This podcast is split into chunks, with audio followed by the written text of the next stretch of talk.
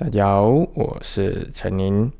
最近呢，我说我买了很多黑胶嘛，哦，像昨天的影片就是开箱那个周杰伦那一整套啊，啊，那一套黑胶真的是。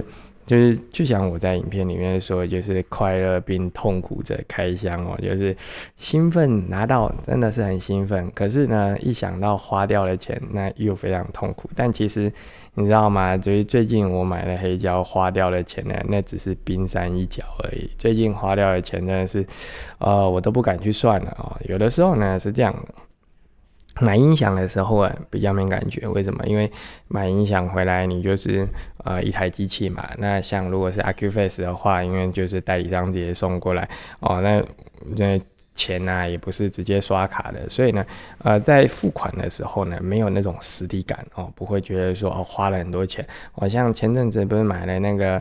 D.P 一千，D.C 一千嘛，啊，那一点感觉都没有。虽然那花掉了钱，那一定可以买一台车了，可是真的是一点感觉都没有。可是花玩黑胶啊，不是他那刷卡的，在看着那扣款的那一点一点那样扣款呢，真的是哇。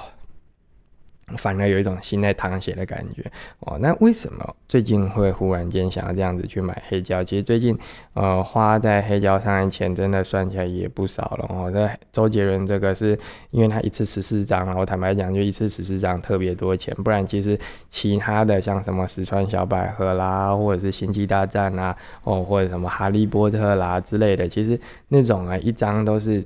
两三千、三四千，甚至一张五六千的，那买起来哦，真的都是 还蛮吓人的金额啊！就全部加起来哦，可能哎，最后加起来比我们现在在用的那台长风还贵了！但是为什么会忽然间这么喜欢呢？其实我发现哦，黑胶有两件很好玩的事情。第一个是它的音质哦，黑胶我发现呢，到现在其实还是很多人会觉得说黑胶的声音呢听起来是比较糊、比较温暖的哦。那这件事情其实我觉得取决于你用的系统哦，比如说。很多人的黑胶啊，用的是这种真空管的扩大机哦。那用的，比如说像什么呃那种很老很老的长头放大，那用的也是比较老的长针，或者是它的唱头的形式 MMMC 啊之类的哦。这些其实都会影响整呃这个你整个黑胶唱片呢播放出来的声音表现。那另外呢，就是你播放的黑胶片是从什么地方来的哦？黑胶呢有。现在就有一些是副科嘛，那有一些可能有些人他要的是头版，像我最近认识了一位新朋友哦，他最喜欢的黑胶就是买头版的黑胶，就是当时第一版，因为他觉得呃第一版的黑胶呢最能代表当时那个混音师他所要表达的。那种效果啊，不过就算你可能说，哦，它可能已经是四十年前、五十年前唱片了，那整个动态啊什么都比较小啊，因为受限当时技术嘛。可是当时那个混音师他想要做出来是这样的效果，当时的制作人想要做出来是这样的效果。哦，那我这位新的这位朋友，这位 brother 他喜欢就这种感觉。可是呢？呃，这种黑胶呢，因为毕竟他年纪已经大了，而且你的他的上一首啊，你不知道他被谁用过了哦。最近呢，就是一直在吸收这些关于黑胶的知识哦。那我们都知道嘛，黑胶这种东西，它是靠唱针在它沟槽里面动，所以每一次听黑胶对这个唱片来说呢，都是一种折磨，因为它就是不断的磨它，不断磨它，所以黑胶听久了呢，它的高频呢会渐渐变少，因为它棱角被磨平了嘛。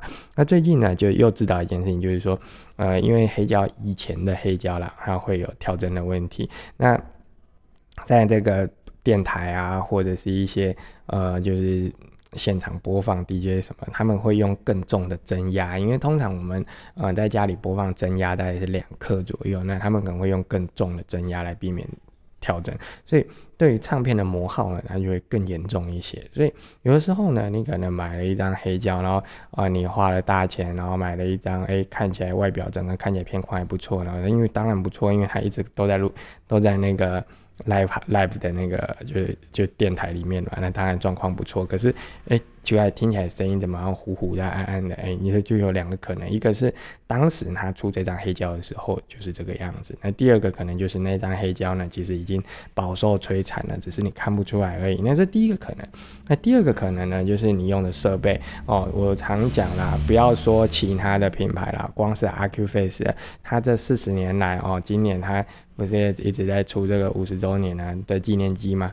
他们这个机器啊，这五十年来，它一直一直来改进呢。其实最大的差异就是在解析哦，就是它的解析不断的提升，不断提升。哪怕它只是一台后级扩拉机哦，很多人以为哦，AcuFace 解析的提升是因为这个什么 AAVA 的这个音量控制，其实不是啊。它光是后级哦，同一个 A 七十、A 七五啊，它那解析的差异就是天差地远了。所以像。这种类比放大的东西啊，它从呃五十年前到五十年后的今天呢，你如果所有人都说哦，IQ Face 的唱放做的很棒，可是呢，五十年前的 IQ Face 唱放那时候是内建在前级里面的，跟五十年后的 IQ Face 的唱放，那整个听起来声音的感受啊，光是解析这一块就差很多了。那我们再说还有另外一个地方也会影响它的解析，就是唱针。哦，因为材料科学进步的关系，以前唱针呢要做到那么细啊，那么尖，然后呢它要轻，因为唱针它越轻，它能够越做到越灵敏嘛。可是轻的材料通常做到那么细的时候啊，越容易断哦。所以要做到这么轻又这么灵敏，但又非常的硬哦，不会断，那这也是一件非常困难的事情。所以随着材料科学进步，现在的唱针呢，跟以前的唱针呢，也是大大的不相同了。所以，光是我觉得最近买了一颗新的 Accuface 的唱针呢，我再去跟以前的一些老唱针比较哦，唱头去比哦，除了寿命的影响之外呢，其实新的技术它所带来整个细节的提升呢，也是非常惊人。所以呢，我们最近哦，其实。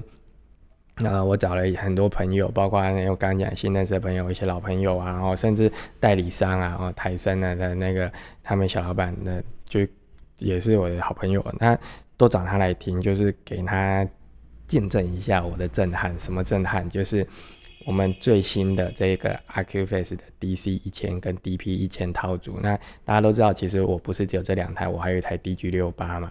这三台机器哦，等于就是象征着 IQ Face 数位最顶尖的这一套组合，它播出来的声音呢，居然同一片 CD 哦，《冰与火之歌》第七季它的第一首 Main Title 哦，用这个 IQ Face 的最顶尖的数位设备去播放，跟用 IQ Face 的前级啊，对，不是前级，它的唱头放大，再加一台呃，只能算是比较。中阶入门款的唱盘哦，搭配一颗呃唱头比较好一点啦，因为那个唱盘是我在测试，可是因为唱头我有 Accuface 的唱头嘛，那那个我的 Autophone 的也是那个 Cadenza，所以都是呃比较好一点的唱头哦。只是这样子的组合，然后搭配 Accuface 最新的唱方就 C 四七，这样子组合搭配起来，我的这个那个《冰与火之歌》的黑胶啊，声音呢完胜 CD 组合。哦，这件事情我们非常震撼哦。最开始我发现的时候，我觉得非常吓到，就是说，哎，它的解析动态声音的整个的扎实度，还有它的那个那个声音的分离度啊，哎，居然比 CD 好很多很多，哎，哦，那这件事情我觉得很好玩。那我也先让我的太太我助理，我们大家都听，觉得说我们不可思议。然后那一天他也听我跟他讲说。其实黑胶的复兴呢，这是必然的结果。为什么？因为新的刻片技术、新的 mastering 的技术，再搭配新的黑胶技术，它所能展现出来的声音呢，它不要说是 CD 啦，甚至 high res，因为呃，我有呃，我就一个收皮收集癖的人，所以。有那专辑啊，我自己呢是同时有 Hi-Res 有 CD，然后又有黑胶的。我们把它比较起来，只要那一张黑胶不是乱做的哦，有些黑胶是乱做，就是他只是把 CD 拿去刻片刻成黑胶。这个我有一支影片是跟一个音乐制作人呢谈的，就是呃算是一个小八卦类型的影片了哦。那那那个东西在讲这个黑胶啊，那。的制作过程，那有一些它的这个黑胶制作过程，它比较随便，它用 CD 直接去转录，那这种这种就不用讲，这肯定不好。但是呢，如果他是真的有认真去做，比如说像呃我昨天开箱的那一套周杰伦啊，啊他是把这原始母带呢送去出去那 remaster 之后呢，再把这个。母带啊，拿去重新再针对黑胶去重新做它的曲线，把它压制完成。通常这样的片子回去跟他的 CD，甚至回去跟他的 HiRes 档案相比呢，哎，很意外的听起来会好听很多。那为什么会有这个情况呢？我们呃，我跟一些就是音响界的朋友，然后还有音乐制作圈的朋友去讨论的结果，我们认为是应该啦。哦，这个这里简单讲之后，我们有更确切的答案的时候，我再跟大家分享。但是我们目前猜测是在刻片的过程啊，因为。通常他们这颗片都是有比较好的录音室，然后比如说像 a b r o 这样去处理。那像 a b r o 这样的公司啊，他们所使用的 DA 设备，其实呃，你不要说什么 Acuvus DA 啦，哦什么 Esoteric 什么 DCS 啦，这些东西呢，在他们那些录音室那种千万甚至亿万等级的录音室看来都是玩具哦，就是他用他们最顶级的 DA 设备帮我们先做好 DA 了，所以。呃，我看到有人说呢，用。呃，黑胶呢，去听数位，就是原本就是数位录音的东西，是一个情怀。我现在，呃，在我以前会这么想，但是在我实际体验过后，我不会这么想了哦，因为那声音真的差太多了。那那刚刚讲的原因可能有很多，可能是老专辑重新 remaster 过，所以变更好听，也有可能，呃，这是比较我们目前觉得比较有可能的，就是因为它科片厂的 DA 远胜过我们的 DA，所以呢，他把这个数位呢转成。类比之后，然后直接刻成类比的东西，然后拿来我们的黑胶听，听起来声音就会比我们自己的 CD 听好听的很多哦，这是一个可能性啊，但是还不确定。所以呢，因为这个原因呢，所以最近非常喜欢黑胶，买了很多很多的黑胶。那还有另外一个原因呢，这个是跟我自己的身体有关，就是医生一直跟我说啊，陈林你要站起来，就是你不能一直坐着工作，你要站起来。那以前放 CD 的时候啊。CD 放完了哦，那因为那个呃，我的 CD 是按 All Repeat，所以 All Repeat 之后呢，它的那个 CD 播完之后，它会自己再继续播下去哦。对，就就就没差，所以一张 CD 一直播对我来说跟播数位流一样。那我说好吧，那我把 All Repeat 关掉。哎，不好意思，它停了之后，它又不会怎么样。那我我就还是照样哦，不会去理它，就等一下有空的时候再站起来去换个片。可是黑胶不一样，因为呢。比较好一点的黑胶唱盘呢，它的唱臂没有自动回归位的功能，也就是你黑胶放完之后，它的唱臂呢就会呃直接撞在里面的那个压，就是那个唱片阵上面，然后就一直磨那个唱片阵哦，所以呢。为了避免这个唱片播完的时候呢，唱头直接去撞那个唱片阵，然后呃会让我很心痛这样子哦。那不管对唱片来说，还对唱头来说，我都很心痛。为了避免这件事情，所以当我听到那张黑胶快播完的时候，我会赶快站起来啊，去把这个唱臂拿起来，把唱片翻面。所以它就变成一个强迫我站起来的的一个非常好的方法哦。就是我不站起来不行，因为那个黑胶呢。当然，你可以说阿珍，你就叫你助理去弄就好了。可是我既然都用它要让来让我站起来，然后为什么我我要懒到这种程度就不站起来呢？所以黑胶呢，对我来说就两个遗憾。第一个呢，就是它的声音好听很多。那第二个呢，就是它让我可以有这个强迫自己站起来的机会哦。那还有另外一个啦，哦，就是收藏啦，就是因为黑胶真的，我之前在一篇里讲了嘛，它特别大片，所以收藏起来看看起来特别。漂亮的那种感觉啊，就是这样子啦。那其他什么音乐的播放仪式感呢？我个人比较没有。呃，偏好这个仪式感这种东西哦，我在乎的还是声音好不好听，这是我最在意的事情。今天就跟大家分享到这里啦。其实，呃，最近玩黑胶呢，反而让我呃多学到了很多东西哦。那呃，同时也交了一些新朋友，因为黑胶的关系，所以认识了一些新朋友。